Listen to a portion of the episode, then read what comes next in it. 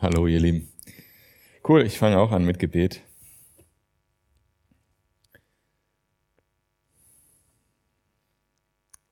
Heiliger Gott, wir danken dir, dass du ein Gott bist, der sich offenbart. Du offenbarst dich durch die Menschen, die du gesandt hast. Du offenbarst dich dadurch, dass du auf die Welt gekommen bist, Jesus, als Fleisch gewordenes Wort. Und offenbarst dich, weil du in unseren Herzen lebst.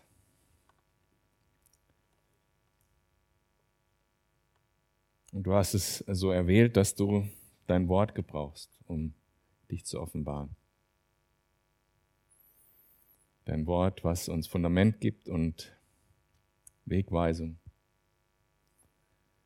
Ich bitte dich, dass du das in unseren Herzen neu vergegenwärtigst, was das für ein Privileg ist, den allmächtigen Gott zu kennen. Preisen dich, wir danken dir, wir bitten dich, dass du ja diese Zeit gebrauchst, wo wir über dein Wort reden. Amen. Ja, wer von euch war letzten Mittwoch schon da? Ich mal gerade ein paar. Ja, weil das ist ja eigentlich eine Fortsetzung heute. Ich habe zwölf Punkte gehabt letzten Mittwoch und bin durch vier durchgekommen. Die Predigt heißt sozusagen zwölf Punkte, warum du Gottes Wort in deinem Leben haben möchtest. Und ähm, ich wiederhole kurz, was die ersten vier Punkte dann waren, weil es sind dann doch nicht so viele da gewesen letzten Mittwoch. Der erste Punkt, da, da bin ich reingestartet mit der Frage, woher weißt du eigentlich, also wenn du Jesus kennst, woher weißt du eigentlich, dass du errettet bist? Diese Gewissheit, dass das so ist, wie es ist, ähm, die haben wir aus Gottes Wort. Das kann uns ja kein anderer Mensch erklären und sagen, so ist das und du sagst, okay, ich glaube das und das war's. Ähm, vielleicht gibt's noch Gewissheit vom Heiligen Geist, der das bestärkt im Herzen. Aber äh, was, woher nimmst du diese Gewissheit? Woher nimmst du diese Verheißung von Gott? Die kommen alle aus dem Wort. Der zweite Punkt war, äh, wer sich nach Gottes Wort richtet, hat ein erfolgreiches Leben. Das habe ich sozusagen begründet. Alle diese Punkte sind natürlich, was sagt die Bibel über sich selbst? Das heißt, hier befinden wir uns sozusagen in einem Referenzrahmen. Und das ist auch was, äh, was Besonderes an der Bibel, dass es tatsächlich ein integriertes System von Informationen ist, wie wir Informationswissenschaftler sagen. Also wer sich nach Gottes Wort richtet, sagt Gottes Wort selber, der wird ein erfolgreiches Leben haben.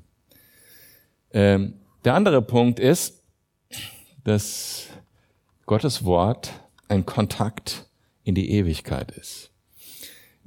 Gottes Wort wird ewig sein, wird ewig verlässlich sein. Gott sagt es auch, alles wird vergehen, diese Welt wird vergehen, aber mein Wort wird nie vergehen. Und deshalb, wenn wir uns mit Gottes Wort beschäftigen, haben wir einen Kontakt in die Ewigkeit. Und den können wir gar nicht anders haben als nur so. Ähm, und wir brauchen das. Dann, also anfassbar, ne? Also anfassbar äh, äh können wir das nur so haben. Das ist, äh, finde ich, eine krasse Sache, dass wir was Anfaches, Anfassbares haben, was in die Ewigkeit weist. Das finde ich schon stark. Okay. Dann eben gesunder Glaube kommt aus dem Wort Gottes. Äh, und da haben wir drüber gesprochen, dass es auch sowas wie Krankenglauben gibt und wie äh, diese Krankheit dann an dem Glauben auch geheilt werden kann. Man kann das nachhören, äh, wenn jetzt das ein oder andere euch nach dann neugierig gemacht hat, könnt ihr einfach den Podcast euch anhören. Ich habe heute selber kurz reingehört, weil ich gedacht habe, war ich eigentlich bis Punkt 4 oder bis Punkt 5 gekommen? habe mich wieder geärgert, wie dumm ich mich anhöre auf dem Podcast. Das kennt ihr vielleicht auch. Also, ähm, Punkt 5. Ähm, also jetzt machen wir weiter. Ne? Also Punkt 5 ähm, ist überschrieben hier, Gottes Wort zeigt uns den richtigen Weg. Der Vers, der diesen Punkt zugrunde legt, den kennt jeder, äh, weil er in entsprechenden Liedern vertont ist. Äh, es ist aus Psalm 119, der Vers 105 Dein Wort ist ein Licht auf meinem Weg, meines Fußes Leuchte.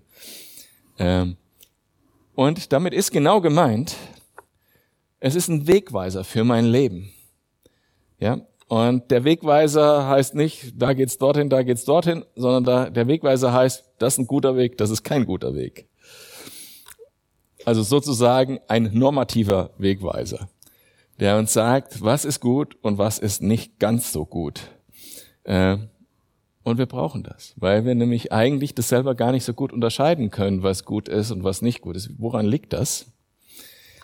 Das liegt daran, ähm, dass wir erstens nicht ganz so rational äh, sind, wie wir wünschen, dass wir wären. Und es liegt auch daran, äh, dass wir vielen Stimmen ausgesetzt sind und nicht alle gut sind. Und es liegt daran, dass äh, wir in dieser Welt in einem Körper leben, der zu einer gefallenen Schöpfung gehört, einer Schöpfung, wo eben nicht alles gut ist. Und das merken wir daran, wenn in uns Dinge aufsteigen, gegen die wir uns gar nicht wehren können, von denen wir selber wissen, das ist total selbstzentriert und egoistisch, das sollte man nicht machen, aber wir machen das trotzdem.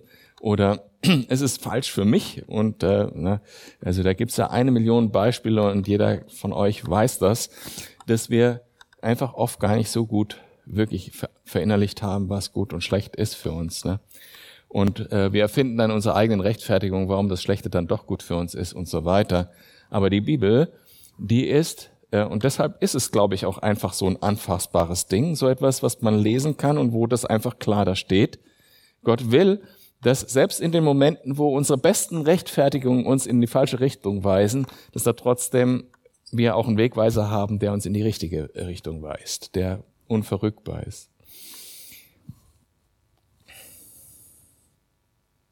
Sagt man mal als Beispiel, was jetzt vielleicht nicht ganz so offensichtlich ist, ähm, wie verhalte ich mich, wenn ich mir mich wirklich abgeschafft habe an der Arbeit, krass was erreicht habe, ähm, dafür Überstunden gemacht habe und dann wird der Typ befördert, befördert oder äh, die Frau befördert, die sich nur auf, auf, auf den Lorbeeren ausgeruht hat, auf den Ergebnissen ausgeruht hat, die ich geschaffen habe. Ja. Und das kann man auch übertragen aufs Studium oder irgendwo sonst. Das ist so richtig ungerecht, ja. Und da, äh, da kommen also Referenzsysteme bei uns in Konflikt, ja, weil das ist ja auch wirklich ungerecht. Und die Frage ist, was mache ich dann? Kämpfe ich dann da? Ähm, verpetze ich dann da? Mache ich auch Intrigen und so weiter? Äh, und da kommen verschiedene äh, Wertesysteme, die wir intern haben, in Konflikt und wir wissen eigentlich gar nicht, wie wir handeln sollen. Ne? Weil einerseits wollen wir Gerechtigkeit haben und das ist auch was Gerechtigkeit ist, was Gutes. Und andererseits äh, wissen wir, was wir dann vielleicht machen, um Gerechtigkeit zu bekommen, ist nicht ganz richtig. Und dann gibt Gott das Wort darauf eine Antwort und sagt, das ist gar nicht dein Kampf. Sei still und weiß und, und erkenne, dass ich Gott bin. Hm, mein ist der Kampf, spricht der Herr Zieberort. Und ich kann noch ein paar andere Verse zitieren, die ihr vom Klang her kennt und die dann helfen in so einer Situation. Das ist nicht dein Kampf. Und der Paulus hat es anders formuliert, hat gesagt, unser Kampf ist nicht gegen Fleisch und Blut. Und wir sollen stattdessen vertrauen auf Gott und beten und vergeben und segnen.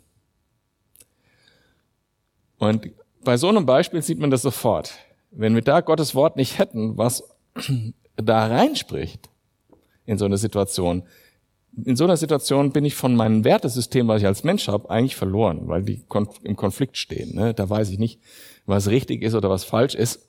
Und im Zweifelsfall, weil meine Emotionen da auch eine Rolle spielen, äh, also bei mir zumindest, ich bin dann sehr, ähm, ja, erzähle ich kurze Geschichte. Also ich bin einmal nach Hause gekommen von der Arbeit. Das ist schon lange her, deshalb kann ich da locker drüber reden. Ist äh, 20 Jahre her fast. Äh, von der Arbeit nach Hause gekommen und ich hatte einen Chef, der äh, mir nicht viel gegönnt hat. Äh, der Geschäftsführer von der Firma, wo ich damals war. Und mir ging es da schlecht, weil die haben halt wirklich äh, mich sabotiert, wo es nur ging. Und ich würde fast sagen, das war Mobbing, was ich da erlebt habe. Und ähm, und ich habe mich mit meinem Chef in seinem Büro angeschrien und bin nach Hause gekommen und habe der Andrea zu Hause erzählt, den Typ mache ich fertig, das regt mich so auf. So, ne? Und äh, da kommen Emotionen dazu in so einer Situation.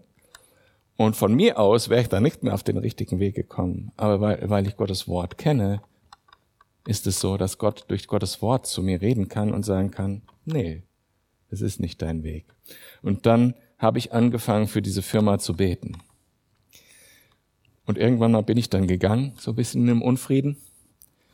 Und äh, ja, ich weiß es nicht ganz genau, wie viel später es war.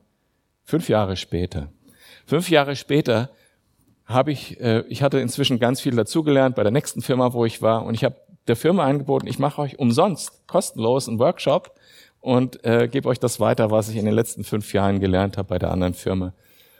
Und habe das gemacht und hatte dann mit dem ehemaligen Chef ein super tolles, wir haben einen ganzen Nachmittag in seinem Büro gesessen und es war totaler Frieden und ich, ich konnte die so segnen und äh, so hat Gott das alles versöhnt äh, miteinander und das war die Erhörung von dem Gebet äh, von den vielen Jahren davor.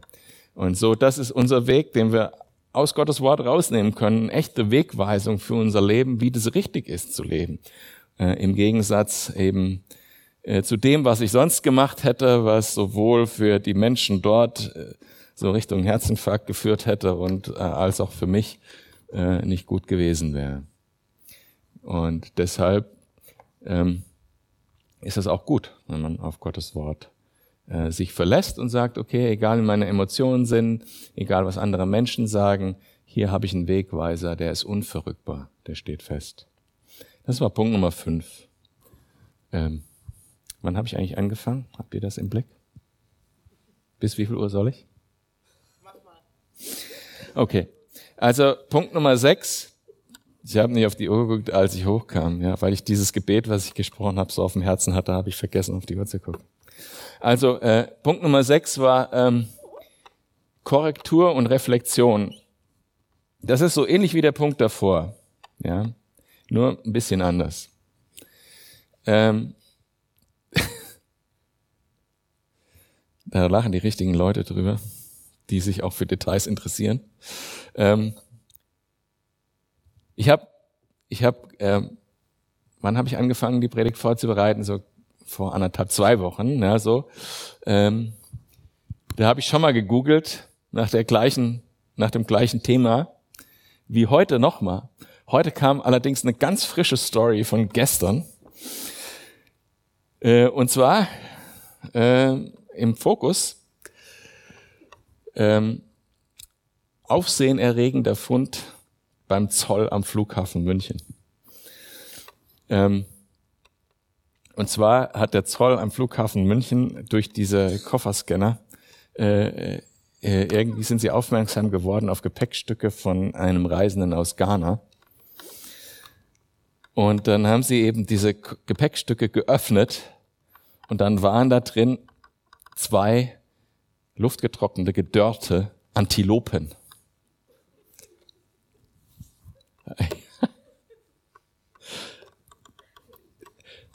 Eine andere Geschichte, die ich vor zwei Wochen gegoogelt habe, war, da haben sie jemanden aus Nordafrika, nee, äh, das war woanders her. Ah, das weiß ich nicht mehr ganz genau. Jedenfalls haben sie den gefunden und der hatte 17 Kilo Pflanzen in seinem Gepäck. Von Pflanzen, die so äh, Kau, so eine Kaudroge und die es halt hier nicht gibt. Also und wenn man das mal googelt, ne, dann kann man sich auch ganz viel Zeit mit verschwenden. Aber und, worauf ich hinaus will, ist, ne, das Gepäckstück, ja, wenn ihr dann am Flughafen sitzt und da fallen so die Köffer runter, da sieht man von außen nicht, was da so alles drin ist. Ich möchte es auch gar nicht wissen. Aber wir wissen halt auch oft nicht, was so in uns drin ist. Ja, und dazu gibt's am Flughafen diese Kofferscanner, die einmal durchgucken und, und sagen, okay, da ist vielleicht irgendwas Komisches drin, lass mal reingucken, vielleicht ist da eine gedörrte Antilope drin.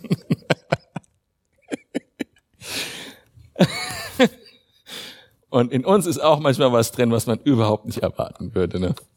Das merkt man so in Extremsituationen, dass in uns Dinge drinstecken, die wir so gar nicht erwartet hätten.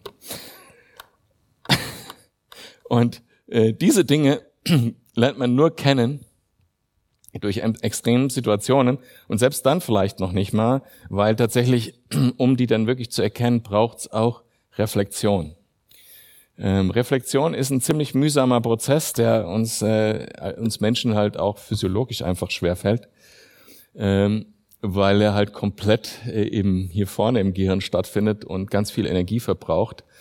Und deshalb ist es auch so schwierig, also solche Aufgaben, Reflexionsaufgaben halt wirklich konsequent durchzuführen alleine.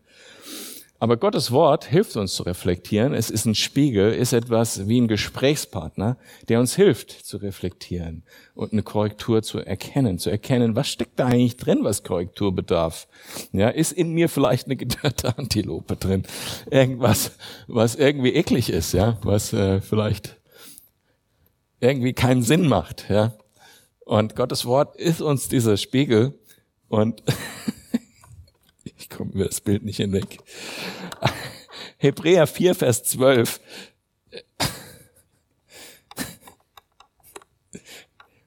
Hebräer 4, Vers 12 er beschäftigt sich genau mit dem Thema. Ne? Denn Gottes Wort ist lebendig und wirksam. Und es ist schärfer als jedes zweischneidige Schwert und es dringt durch und schneidet sowohl Seele als auch Geist, sowohl Mark als auch Bein und ist ein Richter der Gedanken und der Gesinnungen des Herzens. Genau. Und das, glaube ich, ist die Aussage von diesem Vers. Also man liest dann Richter und denkt dann so Bestrafung und sowas, aber das ist hier gar nicht gemeint. Sondern da ist jemand, der kann das bewerten, was in mir drinsteckt. Der sieht das, also dieses Wort, äh, vermittelt durch den Heiligen Geist natürlich, äh, sieht das und kann mir sagen, hey, da ist was in dir drin, was da nicht hingehört. Da, da, äh, da gibt's was, das muss rausgeschnitten werden. Da ist eine Sache, die muss sich verändern. Und die erkennen wir nicht, diese Dinge, weil die sind ja da, weil sie irgendwie, äh, irgendwie gefühlt bei uns sind, ne? zu uns gehören, in irgendeiner Art und Weise, äh, die zwar nicht heil sind, aber an die wir uns gewöhnt haben. Und deshalb brauchen wir so einen Spiegel, so einen Kofferscanner. Und das ist Gottes Wort. Und wenn ich mich ganz oft diesen Röntgenstrahlen von Gottes Wort aussetze, dann habe ich ganz viel Potenzial für Veränderung in meinem Leben äh, in die gute Richtung. Also da liegt die Verbindung zum vorherigen Punkt, ne? weil Gottes Wort äh, bewirkt Veränderung in die gute Richtung. Aber wo wir Veränderung brauchen, das bewirkt es auch, wie wir hier gerade gelesen haben. Und deshalb ist es wichtig, äh, und das war ja der Titel, warum ist es, warum willst du eigentlich Gottes Wort in deinem Leben haben? Weil es eine Funktion hat, die, die man sonst nicht so gut haben kann. Ähm, so wie so eine Art Kofferscanner. Es richtet, es unterscheidet, es sagt, wie diese Gedanken einzuordnen sind, die wir haben. Es durchdringt auf eine lebendige Art und Weise, auf eine lebensschaffende Art und Weise, aktiv wie so ein Kofferscanner und macht uns das bewusst. Das war Punkt 6. Also es ist Korrektur, dient zu Korrektur und Reflexion. Punkt Nummer 7 ist bisschen länger. Und zwar äh, ist Gottes Wort eine verlässliche Informationsquelle. Und ich glaube nicht, dass ich das jetzt in der Predigt tatsächlich äh, vollständig bedienen kann. Und da wird sicher Alex nächsten Mittwoch was in diese Richtung noch machen, oder? Weiß auch noch nicht. Gut. Ja. Vielleicht hast du nächsten Mittwoch auch zwölf Punkte. Äh,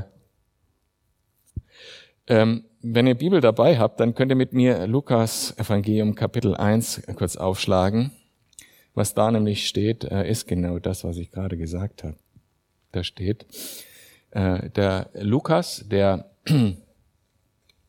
ähm, der war so ein Leibarzt von, von einem reichen Mann äh, und war, konnte eben deshalb schreiben und hatte auch eine wissenschaftliche Ausbildung. Und äh, er, er hat sich damit beschäftigt, äh, die Tatsachen des Evangeliums möglichst original zu recherchieren, mit den Zeugen zu sprechen und die aufzuschreiben, damit, wie er hier sagt, ähm, die Dinge, ähm, äh, an die du glaubst, dass du weißt, dass die wirklich wahr sind. Und ich lese euch mal vor, wie er es formuliert hat. Nachdem viele es unternommen haben, einen Bericht über die Tatsachen abzufassen, die unter uns völlig erwiesen sind, wie sie uns diejenigen überliefert haben, die von Anfang an Augenzeugen und Diener des Wortes gewesen sind, so schien es auch mir gut, der ich allem von Anfang an genau nachgegangen bin, es der Reihe, dir der Reihe nach zu beschreiben, vortrefflicher Theophilus, damit du die Gewissheit der Dinge erkennst, in denen du unterrichtet worden bist. Also, das ist jetzt in Bezug eben auf das Evangelium von Lukas und die Apostelgeschichte, die er danach geschrieben hat. Ich habe hier einen geschichtlich akkuraten Darstellung verfasst. Ich habe hier das aufgeschrieben, was Jesus betrifft. Dass er geboren wurde in Bethlehem von Maria und Josef und dass er äh, drei Jahre mit seinen Jüngern unterwegs war und genau das gesagt hat, was überliefert ist, und dass er am Kreuz gestorben ist als historische Tatsache und dass er ins Grab gelegt wurde und am dritten Tag auferstanden ist.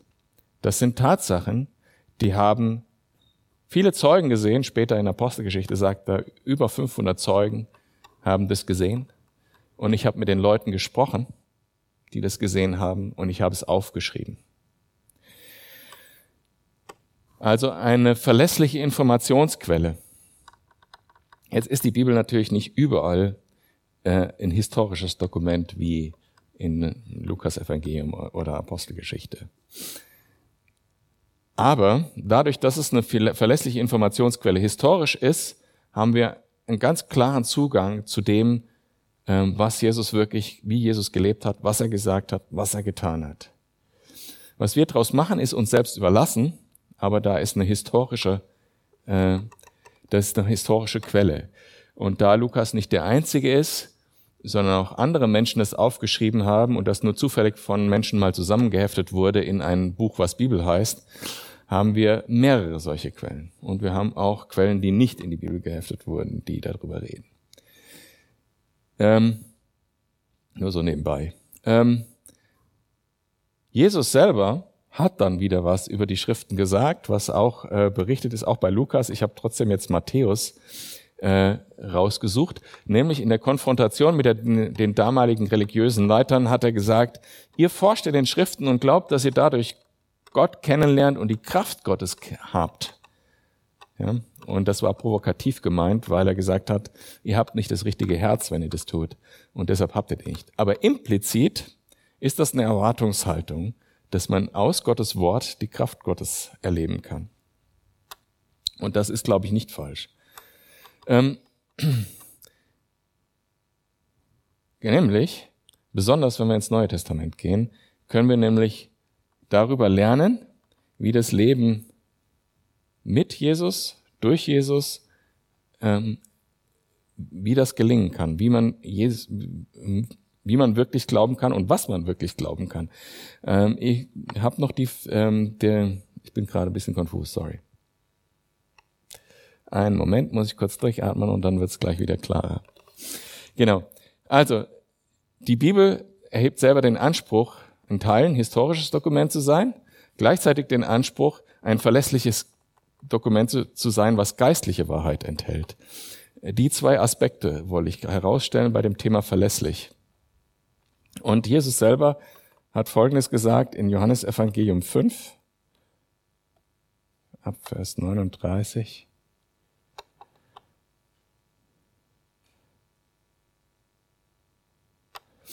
Genau, er, er, er erforscht die Schriften, weil ihr meint, in ihnen das ewige Leben zu haben, und sie sind es, die von mir Zeugnis geben. Also auch die Schriften des Alten Testaments reden über Jesus. Das ist der entscheidende Punkt, dass es eben auch, auch die Schriften des Alten Testaments diese Wahrheiten enthalten. Lasst uns nochmal 46 und 47 angucken, Verse. In Vers 46 heißt es denn, denn wenn ihr Mose glauben würdet, so würdet ihr auch mir glauben. Denn von mir hat er geschrieben. Wenn ihr aber seinen Schriften nicht glaubt, wie werdet ihr meinen Worten glauben? Das waren Verse, die mich in meinem Leben mal extrem bewegt haben. Denn die Frage ist nämlich, wenn Jesus das sagt, was er hier sagt, ihr, wenn ihr Mose glauben würdet, dann würdet ihr auch mich erkennen und mir glauben und meine Worte würden euch Leben geben. Das hat er letztlich gesagt.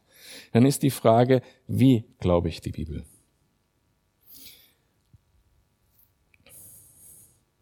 Ich bin zum Glauben gekommen, wie man halt so zum Glauben kommt. Viele von euch haben, oder einige von euch haben vielleicht so ein Erlebnis wie ich und ähm, aus einem ganz anderen Weltbild heraus, aus einem ganz anderen Lebensding raus. Und ich habe erstmal die wichtigen Themen erkannt. Das so wie die Welt ist, gehört sie nicht. Und das Hauptproblem bin ich und nicht die anderen und ich brauche Vergebung von Gott und ich kann sie finden in Jesus. So, das habe ich erkannt irgendwie. Und dann habe ich angefangen, mich damit zu beschäftigen und habe Bibel gelesen und habe gedacht, boah, klasse, ey, das ist redet genau von dem, was ich erlebe und so weiter. Aber es gab viele Themen, denen bin ich aus dem Weg gegangen, weil ich wusste, die sind richtig schwierig. Ein Thema habe ich vorhin mit äh, hier mit einem unserer äh, Besucher äh, diskutiert, nämlich das Thema Schöpfung. Äh, und es gibt ein paar solche Themen, die für mich da wirklich schwierig waren. Also wo ich gedacht habe, nee, also damit komme ich jetzt noch überhaupt gar nicht klar. Und ich, ich denke, man macht halt einen Fehler, wenn man, äh, okay, versteht, die geistlichen Realitäten erstmal versteht in mir selber und um mich herum und sagt, ich brauche Vergebung, ich brauche Frieden mit Gott, ich brauche das wirklich, dann kann man das Gebet sprechen zu Gott und sagen, hey, Gott nimm mich an und äh, alles, was dazugehört. Ähm, und Gott kennenlernen und Jesus im Herzen empfangen, ohne dass man alle diese Fragen geklärt hat. Das ist überhaupt nicht so richtig nötig am Anfang. Aber natürlich kommt irgendwann der Punkt, dass man da äh, sich mit beschäftigen muss. Und der Punkt kam bei mir, als ich über diesen Vers so richtig gestolpert bin, den ich gerade gelesen habe. Wie? Wir sollen Mose glauben und das hat damit zu tun, ob wir Jesus glauben? Krass. Es ist natürlich nicht so wichtig, wie Jesus persönlich kennenzulernen, aber es ist scheinbar auch sehr wichtig. Und dann habe ich mich, habe ich mich persönlich einfach dafür entschieden, Gottes Wort zu vertrauen, ohne dass ich irgendwelche Antworten hatte. Und zu sagen, ich lese das jetzt einfach. Und zu glauben, dass es auch, auch auf jede kritische Frage, die man daran stellen kann, eine Antwort gibt. Also einfach Gott zu vertrauen, den Gott, den ich im Herzen schon kennengelernt habe, zu sagen, hey, ich vertraue dir auch, dass das irgendwie zusammenkommt auf eine Art und Weise, äh, die Sinn macht. Und ich glaube mittlerweile tatsächlich, weil ich mich jetzt inzwischen halt mit sehr vielen kritischen Fragen auseinandergesetzt habe, es gibt für jede dieser Fragen eine gute auch wissenschaftlich fundierte Antwort, die im Einklang mit der Bibel steht. Ähm, genau, also sage ich euch einfach so aus Erfahrung. Aber ähm, einer meiner Söhne, der war damit konfrontiert in der Schule. Und ähm, dann sollten die im Religionsunterricht halt eben mitbringen, was glaubt eigentlich die Religionsgemeinschaft, wo deine Eltern sind oder so ähnlich. Ne? Ähm, und dann habe ich mich gefragt, wie, was kann ich ihm denn jetzt mitgeben? Also außerdem, dass ich sage, ja, der Schöpfungsbericht ist Wahrheit. Weil das ist schwierig, äh, so zu sagen. Ne? Weil das erstens total auf ein ein Referenzsystem bei den Leuten trifft, wo die das überhaupt gar nicht verstehen oder annehmen oder irgendwie respektieren können, sogar noch nicht mal. Ne? Deshalb macht es keinen Sinn, diese Aussage so äh, zu machen vor Leuten, die ein anderes Weltbild haben. Aber ich habe für mich dann eine Formulierung gefunden, die ich dann am Abendessentisch äh, irgendwie äh, so gesagt habe. Und zwar habe ich gesagt, wer den Schöpfungsbericht wörtlich glaubt und wörtlich liest, der liegt nicht falsch. Der wird dabei nicht belogen. Auch wenn wir die ganz detaillierte Ausgestaltung von den einzelnen Dingern, wie das genau physikalisch, chemisch und sonst irgendwas war, äh, astrologisch und was alles noch dazu gehören könnte. Ähm, die genaue Ausgestaltung davon im Detail, die, die könnte so, ähm, die könnte noch so detailliert anders sein, als wir es uns jetzt vorstellen, anders als jetzt heute unsere Wissenschaftler sagen und anders ähm, als ich jetzt auch mit meinem nicht so ganz äh, naturwissenschaftlich ähm, wissenschaftlich ausgebildeten Geist mir vorstellen kann. Da könnte ganz viel noch dahinter stecken. In den Metaphern, in den, in, in den einzelnen Worten könnte ganz viel dahinter stecken. Aber, und das glaube ich auch, dass Wissenschaft da ganz viel herausfinden kann, was da wirklich war. Aber wer das wörtlich liest, der liegt nicht falsch.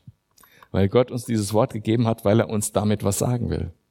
Und das, was er uns damit sagen will, das liest man dann, wenn man es wörtlich liest.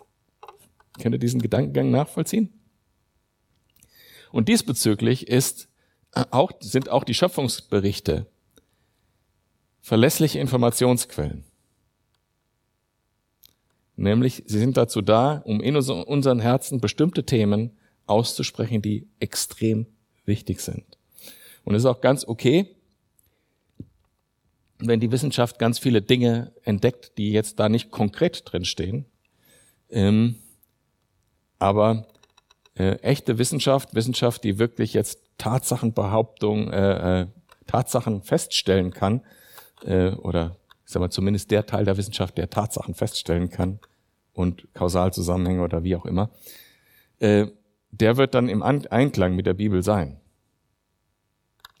Also nicht dem widersprechen, was da steht, sagen wir es mal so rum. Das war mein Punkt äh, dazu. Also die Schrift ist ein verlässliches Wort, was uns alles, was uns alles mitteilt, was wir brauchen. Auch in den Bereichen, äh, wo das auch gechallenged ist in unserer äh, Gesellschaft gerade.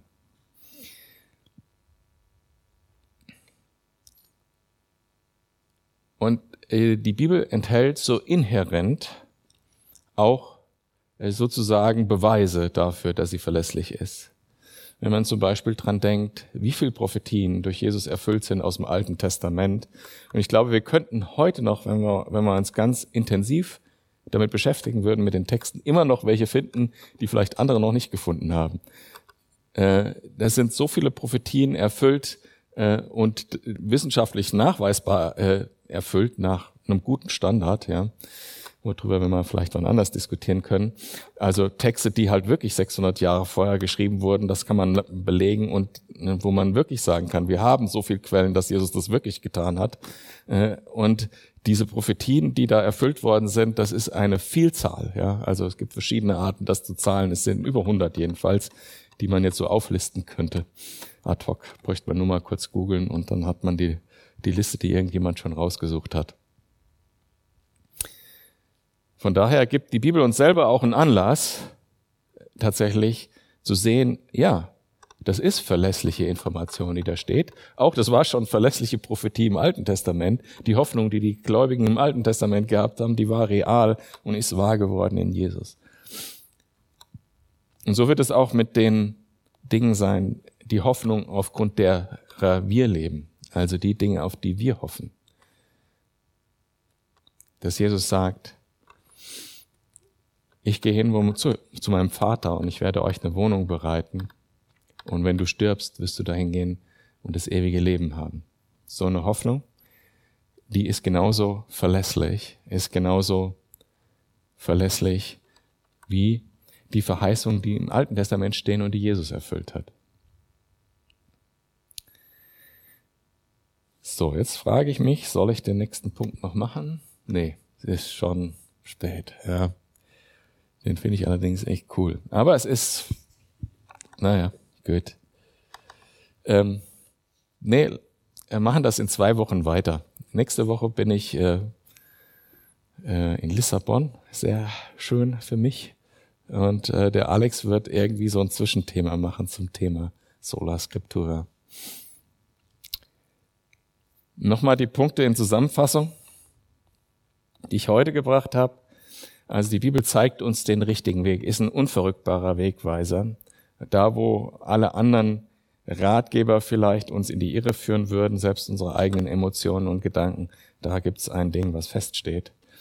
Ähm, dann ist es etwas, was uns durchleuchtet, uns Reflexion möglich macht, wie, ähm, wie der Scanner am Flughafen.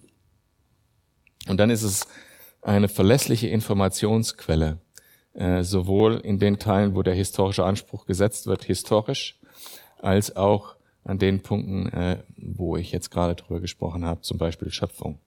Aber ganz besonders in Bezug auf die Verheißung, dass wir erlöst sind in Jesus.